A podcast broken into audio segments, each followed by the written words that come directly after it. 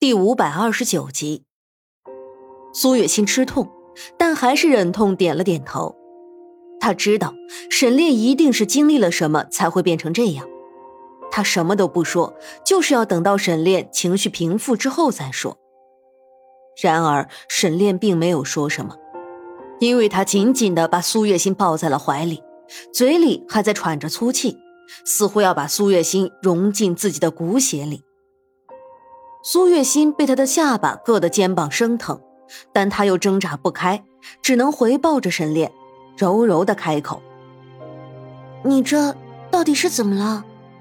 不要离开我。”沈炼说着，身体都在微微的颤抖。现在的他无助的像个孩子，只要一走进这月华宫，他就能想到自己苦苦哀求却被拒绝的事情。他只能眼睁睁的看着自己的母亲死在自己的面前，直到自己的母亲咽气，那个狠心的父亲都没有过来看他一眼。沈炼的心里恨，但更多的是无奈，只怪他那时太弱小，不能保护自己的母亲。我不会离开你的，这辈子都不会。苏月心抱着沈炼。虽然腰上那像铁箍一样的手勒得他快要喘不过气，但他能感觉到沈炼的害怕，只能细声的安慰着他。两个人抱在一起时间很长，真的很长，长到苏月心差点以为他们会一直这样直到生命的尽头。等到沈炼的情绪差不多平复下来的时候，苏月心才感觉紧紧抱着自己腰的手松开了。他看着沈炼，他的眼中已经恢复了清明，不再那么吓人。心儿，谢谢你。沈炼回过神来之后，才发现自己刚才的样子似乎是有些吓人的。你突然出现在这里，又把我这样拽出来，莫非这宫殿有什么不一样的东西吗？苏月心很聪明，一下子就猜出了事情的关键。其实他并不是没有感觉的，因为这座宫殿实在是太精美了，甚至这宫殿里的婢女有的时候都会私下讨论着什么。他的能力有限，只知道这里是一个得宠的贵妃所住的地方。从那次他穿错衣服就能看得出来，这贵妃的得宠程度很不一般，甚至就连皇后恐怕也比不上她。苏月心也很好奇，到底是什么样的女人才能得到南疆旗主这样的宠爱？她曾经一度以为会是沈炼的母亲，然而沈炼接下来的一番话却是打破了她一直以来的想法。这里曾经住着的是云贵妃，也是那个老头最宠爱的妃子。再一次提到这件事情，沈炼都快要麻木了。曾经发生过的事情都只是过眼云烟。就算是再想要挽回，也是挽回不了的。沈炼眼中的空洞，看得苏月心一阵的心疼。他就这样把自己的伤疤揭开，露给苏月心看，而苏月心也从他的叙述中知道了那些过往。皇室的争斗，有的时候就是这样的不讲道理。沈炼的母亲明明只是一个贵人，却还是成为了云贵妃的眼中钉、肉中刺。因为他生下了沈炼，也是沈炼命好，并不得南疆七主的宠爱，母族也不强势，否则的话，云贵妃焉能留下他的命？只是往往最要命的也是最弱小的，所以我不小心进入了云贵妃的宫殿。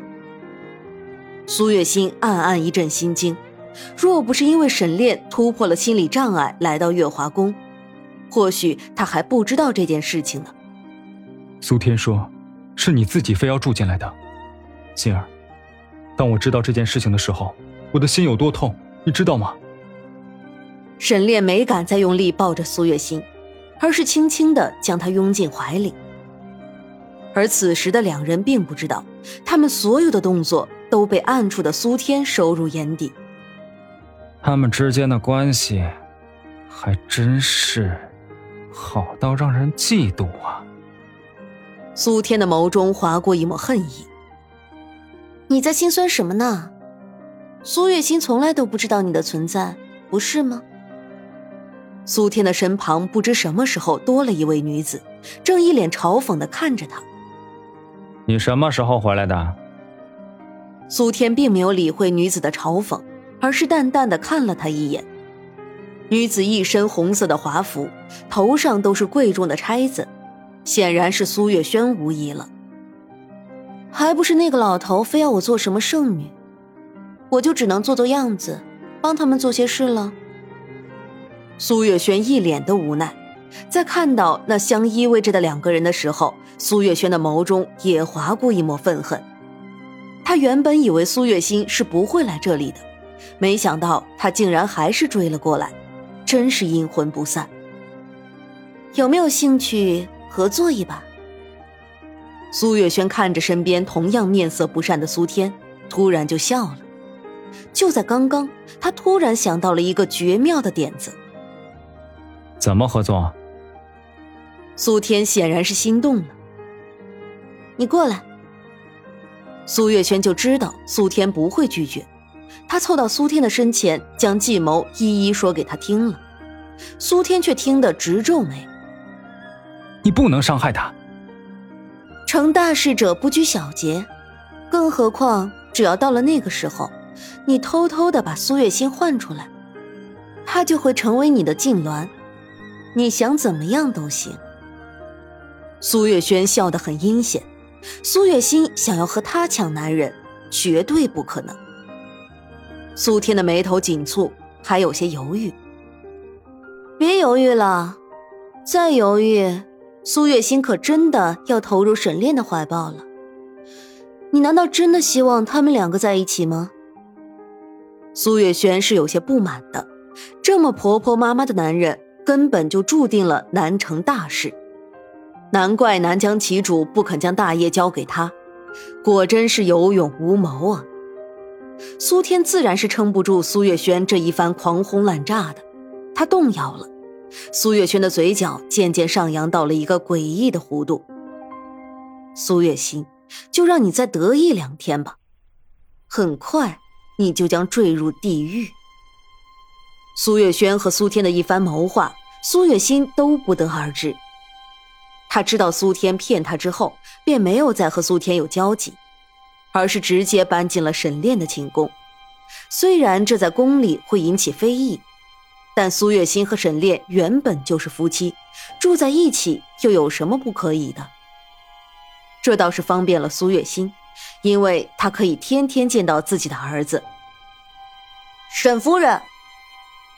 沈维轻笑着对着苏月心行礼。沈维也就只有在面对苏月心的时候，才会露出这样乖巧的神色。阿维，苏月心对沈维比对小长乐还要好，一看到沈维，他就笑开了。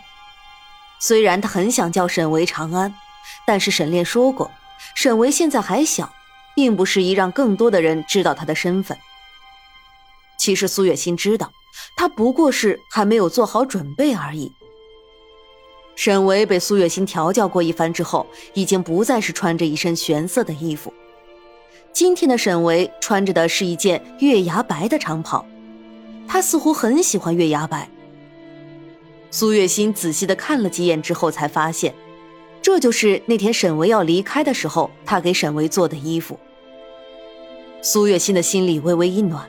差点就要脱口而出说出自己是沈维母亲的话了，但他最终还是忍住了。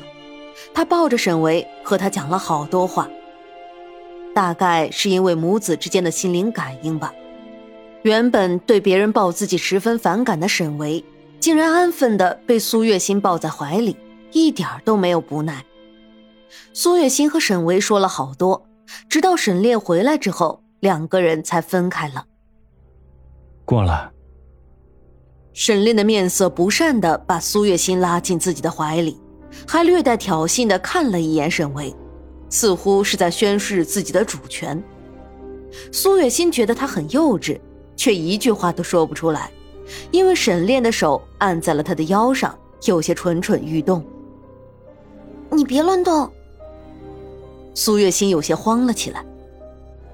我不过就是一天不在。你怎么就和这个小鬼勾搭在一起了？沈炼的呼吸喷在苏月心的脸上，带着浓浓的情欲。